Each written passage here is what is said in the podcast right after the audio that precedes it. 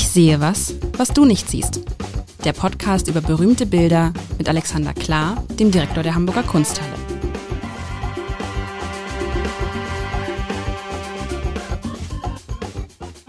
Herzlich willkommen. Mein Name ist Lars Heider und äh, ich darf wieder, ich sehe was, was du nicht siehst, spielen mit Alexander Klar. Äh, der, bei dem es so viele gute Nachrichten gibt, die wir heute vermelden müssen. Erstmal hat er seinen Vertrag als Chef der Hamburger Kunsthalle bis ins Jahr 2029. Das ist ja praktisch bis zur Rente, Alexander. Kann man das so?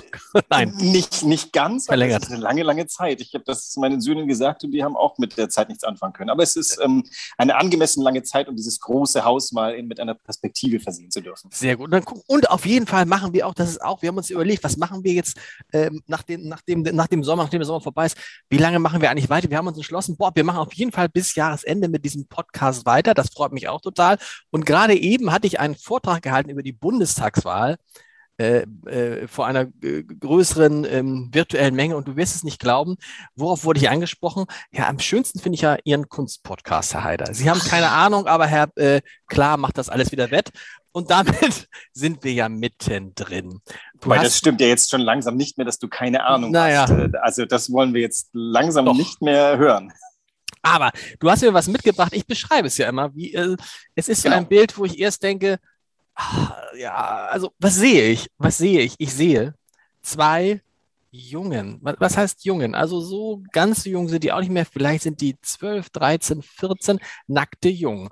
Einer sitzt rechts auf dem Boden und juckt sich oder kratzt sich irgendwie die rechte Schulter oben so, ja, auf so einem Handtuch. Sieht aus wie so ein Frottierhandtuch. Daneben liegt ein Handtuch, das ist leer weil der andere Junge steht daneben komplett nackt und versucht auf einen Stein zu steigen. Das könnte, würde ich was sagen, am Strand sein, wenn da nicht ein Baum wäre, der im Hintergrund blüht.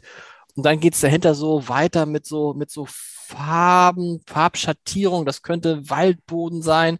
Da ist aber, auch, nee, natürlich, das ist ein Zelt. Da ist irgendwie, ah, das ist ja klar. Jetzt habe ich es ja. Das ist ein Campingplatz und die Jungs haben sich gerade in dem See gewaschen, den man nicht sieht und jetzt der eine trocknet sich im Stehen ab, lässt sich die Sonne auf den Rücken scheinen und der andere ist, es ist das, das Bild heißt äh, äh, Camping am Waldesrand. Gut, wenn man 1888 äh, schon das Wort Camping genutzt hat, dann also ähm, ich, ich gebe, was ich weiß, zum Besten und dann können wir weiter spekulieren. Also das Bild heißt badende bretonische Knaben. Ich würde fast vermuten, ein postfaktum gegebener Titel aus dem Jahr 1888. Der Maler ist Paul Gauguin, ein nicht ganz unbekannter Mitspieler des großen äh, Impressionistenkreises. Und jetzt schauen wir uns das Bild nochmal noch mal genauer an und ich drehe den Spieß mal um. Ich sehe was, was du nicht siehst und das ist Wasser. Meinst du da links außen so, da so, so, ein Bächlein, was da runterrauscht? Meinst du das? Ja, das könnte. Ja, jetzt verfolge ja? mal das Bächlein äh, durch das Bild. Ja, und da oben ist so eine Art, so eine kleine Brücke und da kommt es so durch oder fließt es durch oder so. Ich muss eine Brille aufsetzen. Es ist ja wieder alles so klein gemalt hier bei dir. Ja, ja, das kann, ja, ja, das kann Wasser sein. Das, ja, doch, doch, da ist eine, eine nee, ah, ja. Aha, oben drüber ist eine Mauer. Jawohl. Das kann ein Haus sein, da ist wohl auch ein kleines Fenster, da steht auch ein, das ist ein kleiner, das ist ein, ein Tisch, ist das. Also es ist in der Nähe eines Hauses. Sie sind also, aber es sind mehrere Häuser. Sie sind sozusagen in so, in so einer Art Vor Vorgarten, ist es nicht, aber das ist auf jeden Fall ein Haus. Es ist also ein Dorf oder eine Stadt. Also was ich sehe, erstmal ist das Wasser, das man braucht, damit die Knaben baden können. Denn äh, sonst überlegte man sich, warum die so nackt auf der Wiese stehen. Und am Ende der Wiese, hinter dem Warum sehe ich etwas, was man wie so ein Wehr bezeichnen könnte, eine, eine Schwelle, über die dieser Bach hinüberläuft. Nach genau. links hinter dem Knaben sprudelt es hinunter und rechts in rötlichen Farben, aber wie ich finde, trotzdem toll als Wasser erkennbar, ist dieses aufgestaute Flüsslein, was sich dann nach links schäumend ergießt. In dem spiegeln sich die Dächer der Häuser dahinter. Folgst du mir? Nein. Du, du siehst in, in diesem rötlichen, siehst du, du siehst in dem rötlichen ein Wasser? Also ich traue mich ja immer solche Sachen nicht mehr, seit ich ja bei Peter de Hoek von einem Mithörer gerügt worden war, Falsches gesehen zu haben. Aber ja, Äh, da ist, also Wasser ist ja, wenn Blätter Doch. rot sind, Nein, auch rötlich. natürlich. Und das, was ich, als du hast, nein, ich nehme alles zurück. Du hast, jetzt macht es auch Sinn, denn was ich als Zelt empfunden habe, ist eine Spiegelung eines, eines Hauses. Es ist auch gar kein Zelt. nicht so logisch ist, weil es wird nicht genau wiedergegeben in dem Gebäude oben. Dieses Dach hat irgendwie so ein Eigen, Eigenleben, aber ich würde das für eine Spiegelung halten, weil man sieht so ein bisschen auch dieses Fließen darüber weggleiten. Genau, nee, du hast recht. Es ist, ein, es ist eine Spiegelung, genau. Ah, es ist eine Spiegelung. Das heißt, das Ganze, klar, das macht auch Sinn, wo ist eigentlich das Wasser? Das, die haben in diesem Teich oder dann sogar See gebadet und das Wasser kommt von da oben runter und in dem spiegeln sich, aber es ist halt, weil es nicht irgendwie, es ist, es ist irgendwie nicht logisch, weil es zu dem, was man oben sieht, nicht passt. Das Die- Haus, was sich spiegelt, genau, sieht ganz anders ist- aus als das Haus, genau. was man da oben sieht. Aber das wird sich uns vielleicht auch erschließen. Immerhin stand der Maler eine ganze Weile da und hat das gemalt. Das heißt, der wird alle seine Logikfehler schon selber gesehen haben und das können wir uns nochmal nähern. Also ich habe dieses Bild natürlich wieder mit einem gewissen Kalkül herausgesucht, weil ich gedacht habe, das ist so ein Kandidat, wo du zuerst mal sagst, das ist ja überhaupt nichts. Und am Ja. Ende hoffentlich, äh, bis jetzt ist mir nur bei der, bei der Grotte der Lu nicht gelungen, da, da, da konnte ich dich nicht begeistern. Ich glaube, bei dem Bild könnte ich, denn das ist wirklich ein wahnsinnig tolles Bild. Der Gauguin ist auch ein wahnsinnig toller Maler, ist auch ein, äh, muss ein ganz äh, schwieriger Mensch gewesen sein. Der hat eine, eine Vita, äh, die reicht für drei Viten. Äh, in seiner Jugend äh, als, als junger Mann war er Offizier bei der, bei der äh, Handelsmarine. Ich glaube, bei der Kriegsmarine war er auch zwischendurch, hat die Welt entdeckt. Dann wurde er Börsenspekulant und nicht ganz unerfolgreich. Dann hat er sich quasi freiwillig als freier Maler verdingt. Dann wurde er den Rest seines Lebens eine arme Sau. Er begegnete Vincent van Gogh. Die hatten einen Höhepunkt in einem Zusammenprall in Arles, in dem ein Ohr, ein abgetrenntes, eine Rolle spielte. Und er ist dann zum Schluss noch nach Polynesien. Der war überhaupt viel in der Welt unterwegs und hat versucht, die Ursprünglichkeit im Pazifik zu finden, hat sie auch nicht gefunden. Also irre Vita. Ein Mann mit hohem Selbstbewusstsein und einigen Drang äh, zu ähm, querulieren. Aber dieses Bild ist in meinen Augen eins, was immer besser wird, je länger du hinguckst. Und ich würde sagen, wir, wir wenden uns mal den beiden Knaben dazu. Aber ist das wirklich so? Weil man, was ich immer so, wenn jetzt jetzt ein Foto wäre und jemand äh, würde mir, ein Fotograf würde mir das anbieten, abgesehen davon, dass ich sagen würde, nackte junge Männer drucken wir nicht. Aber nehmen wir an, sie hätten was an. Warum sieht man die Gesichter nicht? Warum ist es, weißt du, warum sieht Ja. man die Gesichter? Warum ist es ja so, der eine, das ist, das ist Weil ja das kein, Bild, das Bild wäre ein vollkommen anderes dann. Jetzt, also äh, böse Zungen, wie du eine bist, würde unterstellen, der konnte ja keine Gesichter malen. Das lassen wir mal hinten anstehen. Er hat gemalt, was er am besten konnte. Und was er konnte, ist das Gefühl des Sommers. Das ist hier eine wirklich ein heißer Julitag, an dem du nichts anderes machen kannst, als wahlweise im Wasser oder am Wasser zu sein. Und diese beiden Jungen, die da sitzen, also ich finde, die, die sind als Jungen mit diesem, diesem ähm, wir, eleganten Beiseite. Der eine widmet sich, der ist vielleicht in was reingetreten, der versucht, auf dem Stein das irgendwie loszuwerden. Der andere kratzt sich am Rücken. Das ist Ah, doch guck mal, das, fantastisch das habe ich, das hab ich ja gar nicht gesehen. Du hast recht, ich dachte, der stützt sich mit beiden Händen ab, aber nein, er steht nur auf einem Bein und er hat irgendwie vielleicht, hat ihn was gestochen oder er Genau, macht genau. den Fuß sauber und so, ja.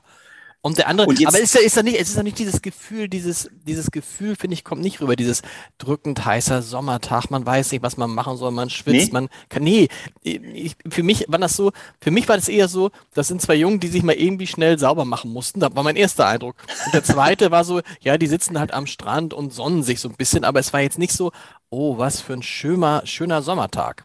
Weil, äh, worauf sitzen die? Ist es eine verdörrte Wiese? Ja. Wahrscheinlich. Ja, ja, Aber es genau, passt ja gelb. dann nicht zu dem, es passt ja dann nicht zu dem, zu dem grünen Baum und zu dem, zu dem äh, fetten Farben in dem, in dem Fluss oder in dem See. Also ich, ich, ich nutze mal die Kenntnis des Titels Bretonische Knaben und die zweite Kenntnis, dass er sich eine ganze Weile in einem sehr, sehr schönen bretonischen Ort namens Pont-Aven aufgehalten. Pont-Aven, Pont-Aven, also die Bretonen sprechen es, glaube ich, immer ein bisschen unfranzösischer aus. Ähm, da ist es grün und trotzdem trocken. Das ist ja von uns aus gesehen eher im Süden, ist es im äußersten äh, Westen Frankreichs. Da gibt es beides, kühlende Flüsse mit kleinen Auen, aber eben auch die vollkommen heruntergewirtschafteten, sonnenverbrannten Felder. Ich glaube, das ist alles faktisch. Und was, was mich sehr begeistert, das ist die Modellierung der, des, der, der Beine der beiden Knaben oder überhaupt der Körper. Das ist, wenn du das mit dem Rest vergleichst, der hat ja ganz anders gemalt an der Stelle. Also das Feld, dieses Stoppelfeld hat er hingestoppelt und den Körper, des, den, das Bein dieses linken Jungen, das ist doch plastisch, als wäre es aus dem Bild rausragend. Find, ja, Nee, weißt du, ich finde so ein bisschen, ich finde, ich, ich, ich finde, das ist, ja, es ist ganz gut gemalt, aber ich, das würde man sich jetzt gut so, aber es ist, ist, es ist es nicht so ein bisschen plump, man hat so ein bisschen Eindruck, also das Gras ist schon vertrocknet, ne? Jetzt kommen die Jungen und werden getrocknet. Und als nächstes trocknet das, das ist so, weißt du? Der Fluss aus. Ja, es ist, ich weiß es nicht, aber es ist so, es ist so, so, ähm, mhm. wenn, es das sein, wenn es das sein soll. Und ich finde, es, es zeigt jetzt nicht die Schönheit Frankreichs. Es zeigt auch nicht die Schönheit französischer Jungen, wenn es das sein sollte. Nein, ähm, das zeigt die Schönheit des Moments.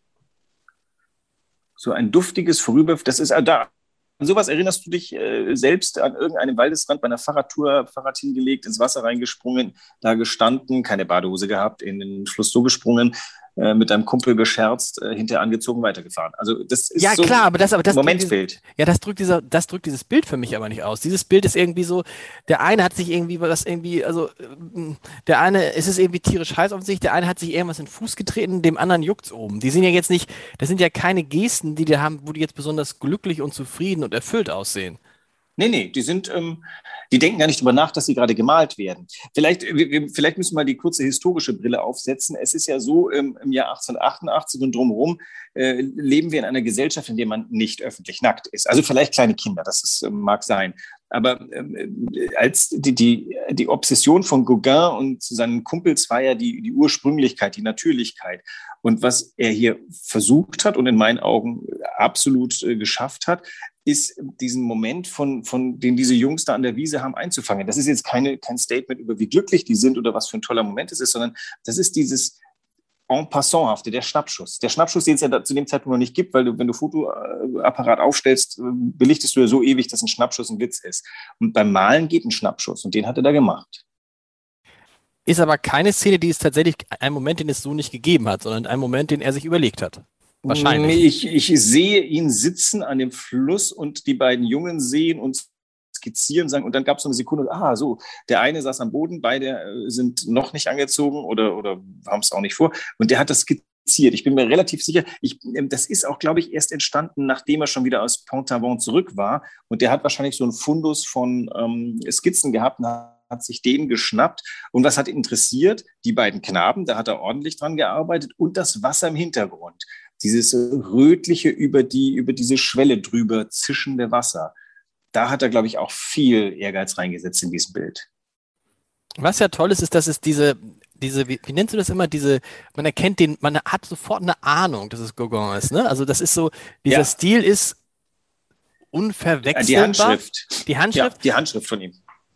Und dann ist es auch egal, dass sozusagen das rein technisch wahrscheinlich nicht richtig ist, weil das Spiegelbild ist halt das ist Quatsch. Das Spiegelbild kann so nicht sein. Ja, also genau, dieses, ich weiß nicht, vielleicht hat sich das verselbstständigt bei ihm. Dieses Dach ist ja kein Dach. Also das wirkt, als ob das Dach noch aufs Wasser gesetzt worden sei. Irgendwie läuft es genau falsch rum in meinen Augen. Genau. Ähm, wobei, guck mal, jetzt, ich sehe gerade, ähm, was er macht. Ähm, wenn du dir den, den Bibel anguckst des äh, äh, Gebäudes über dem Wasser und dann guckst verlängst noch unten, dann stellst du fest, er hat den den Giebel des äh, Gebäudes schon aufs Wasser gesetzt, aber was irritiert ist, der Giebel auf dem Wasser ist fast größer als der Giebel über dem Wasser sein, also sein, sein das, das Urbild. Und woher kommt Und, dieses Ganze? Das kann natürlich von der Sonne kommen, diese Rottöne, aber irgendwie finde ich, ist, ist dann, dann werden diese Rot, diese Rot- und Blautöne, das passt, das passt nicht zusammen. Da hat man das, habe ich jetzt das Gefühl, guck mal, äh, ja, was ist das dann? Einfach nur, ich, ich male so, wie ich male und so, damit man mich auch sofort erkennt. Nee, das Rot ist total reell. Fahr mal durchs Ammerland äh, bei Oldenburg. Da entdeckst du lauter Gewässer, die alle knackrot sind, weil der Boden da so rot ist. Das ist vielleicht da. Manchmal sind es die roten Blätter, wobei wir sind ja im Hochsommer, nicht im Herbst. Aber ähm, ich habe schon rote Gewässer gesehen. Also das ist keine aber Lizenz. Rot, rot, blau, schwarze Gewässer? Nein. Naja, es wird ja hinter dieser Schwelle wird's tiefer. Dann hat er ganz geschickt das Bläuliche reingemacht, was also eine Himmelsreflexion ist. Das zieht auch dahinter über den Kopf des einen Junge. Dann das Rot, was so die Farbe des Bodens oder des ähm, äh, der Blätter ist und dann eben diese grünen Reflexionen der Büsche dahinter, die weiße Reflexion des ähm, Daches. Und am Ende ist vor allem das Weiß drin, um die Geschwindigkeit des Fließens, die dann links so runterströmt, wiederzugeben also ich, ich meine, das ist wieder so ein klassischer Appell, wir sollten mal direkt vor dem Bild stehen. Wir sollten hieraus dann einen Videocast machen und dann mit der Kamera zusammen an dem Bild langfahren. äh, ich glaube, das hat nochmal eine höhere Überredungskraft, wenn du direkt am Bild stehst. Wie, wie, wo sind die Klamotten der Jungs eigentlich? Unten am Bildrand, ähm, da siehst du sie mit. Sind das nicht Handtücher? Achso. Ist das, rechts, glaube ich, ist ein Schuh. Wobei da können wir jetzt merken, dieser Stimmt, Schuh ist ja viel größer als der arme ja. Fuß des Jungen.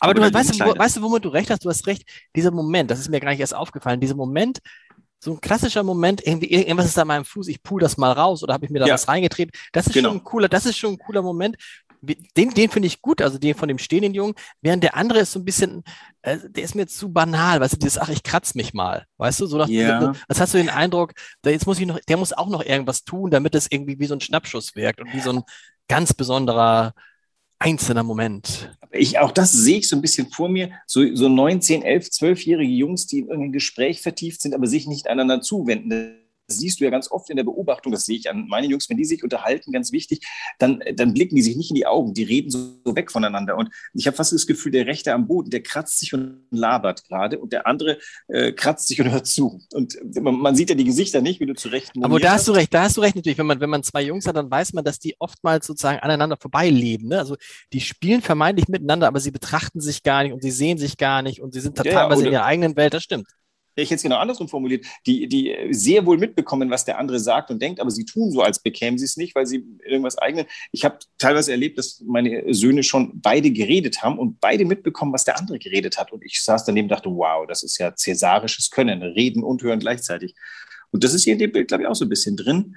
Die, die, das ist eine, eigentlich sogar eine Konversationsstück, eine Unterhaltung. Die sitzen da und äh, die machen Sachen, aber ich habe das Gefühl, die sind auch miteinander verbunden, obwohl sie voneinander abgewandt sind. Und ich glaube, den Gauguin hat tatsächlich das fasziniert, ähm, einzufangen. Übrigens, äh, ich habe mir von Malern sagen lassen und auch schon gelesen, Kinder einzufangen sei total schwierig, weil die sich anders verhalten, körperlich, bewegungsmäßig als, als, ähm, als wir und das einzufangen sei sehr schwer. Und wenn das so ist, dann ist es ihm ja hier sehr gut gelungen.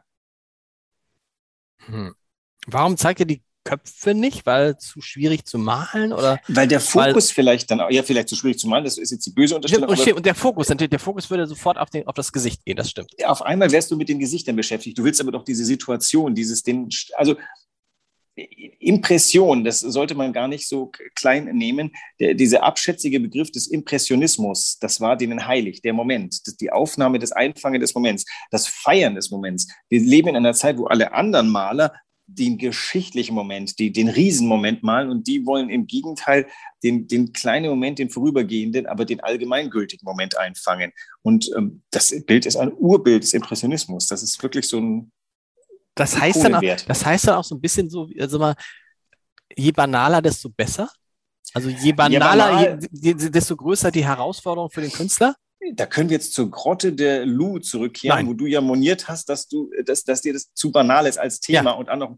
Genau das ist es doch. Also wer, wer, entscheidet denn, was bildwürdig ist und was nicht? Das entscheiden wir und die Gesellschaft. Und wenn, wenn wir einen Kult aus Grottenmalerei, also wenn du umgeben wärst, wenn du groß geworden wärst mit Grottenmalerei, dann würdest du heute kennerisch mit der Sch äh, Zunge schnalzen vor ähm, der Grotte des Lu. Stattdessen verachtest du sie, weil, also also, der, das, die Wertigkeit bestimmen doch wir, die bestimmt die Gesellschaft, die bestimmt unsere Wertschätzung für ähm, für etwas entsteht aus dem gemeinschaftlichen Wertschätzen von etwas. Wenn wir jetzt alle darauf einigen, dass das total banal ist und uns nicht interessiert, ist dieses Bild sofort nichts mehr wert.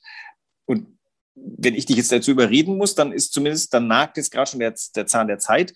Es gab Momente, als es geschaffen wurde, da hat man auch nicht sich so darauf einigen können. Das war eben den Zeitgenossen eben tatsächlich zu momentig und auch zu, zu wertlos bildwürdig zu sein.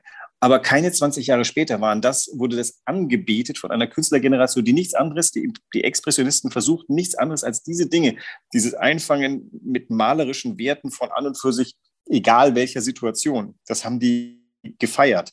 Und jetzt natürlich die interessant zu sehen, wie sie. Die hätte ja. aber tatsächlich hätte die nie, wären die nie gegeben, wenn es Fotografie schon gegeben hätte, weil Fotografie so überlegen ist im Einfangen des Moments, oder? Dem ist anders überlegen. Also ähm, die Fotografie kriegt das, was dieses Bild hinkriegt, nicht hin. Denn in dieses Bild sind ja viele Sachen reingemacht. Die Fotografie ist eine, na gut, der Fotograf, die Fotografin sucht sich auch den Moment, drückt drauf und erwischt im besten Fall den richtigen Moment. Das hier ist ja hinkomponiert und soll aber wiederum so tun, als sei es nicht hinkomponiert. Und das führt zu einem ganz anderen Bild. Ich kann mir vorstellen, dass wenn man so eine Szene fotografiert, kommt auch ein sehr gutes Bild daraus ja. äh, vor, aber ist ein anderes Bild. In gewisser Weise sind das ja auch gut, das ist ja Fake, ne? Also anders als bei der Fotografie, der Fotograf kann nicht faken, kann er auch, aber um den Moment einzufangen, muss er. Ja. Und diesen Moment hat es ja tatsächlich nie gegeben, außer im Kopf des Künstlers. Und dadurch ist es natürlich vielleicht wieder doppelt Kunst. Genau, also ich hätte gesagt, es ist noch viel, das ist das Gegenstück von Fake Fake, es ist die absolute Wahrheit, weil sie eine überzeitliche Wahrheit ist. Da stecken ganz, ganz viele Bilder drin, geronnen zu diesem einen Bild, was eine Art Symbol von einer bestimmten Sorte Bild ist.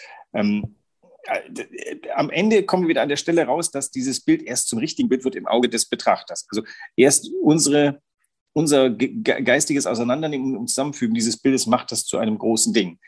Und ähm, das ist einfach nur die materielle Grundlage für unsere Betrachtung. Das hast du schön gesagt. Ich bin gespannt, was nächste Woche kommt. Ob es nächste Woche, wir haben jetzt irgendwie so, wir haben so eine Nacktheitsphase auch jetzt hinter uns, habe ich das Gefühl. kommt immer mal wieder. Kommt, kommt immer wieder. Nackt ist wichtig, also müssen wir, nackt ist wichtig. Irgendwie ist nackt wichtig. Nackt ist immer wichtig. Ich weiß auch nicht warum. Aber nächste Woche kannst du schon eine Andeutung machen, was es da, was es da geben wird. Du wolltest doch eigentlich mehr Frauen mal auch wieder mitbringen. Ja, ähm, das, das wurde mir äh, lustigerweise heute im Hause rausgevotet weil ich ein nicht gutes Frauenbild ausgewählt hatte und äh, fürs nächste Mal. Und ähm, ja. ich habe mich aber entschieden, äh, gerade spontan, nachdem du gesagt hast, ähm, dir fehlen die Gesichter, dann kriegst du nächstes, nächste Woche ein Totalgesicht, also Gesicht, Gesicht, ein Porträt. Ein Porträt. Sprechen wir mal über ein Porträt. Bis nächste Woche. Bis Tschüss. nächste Woche.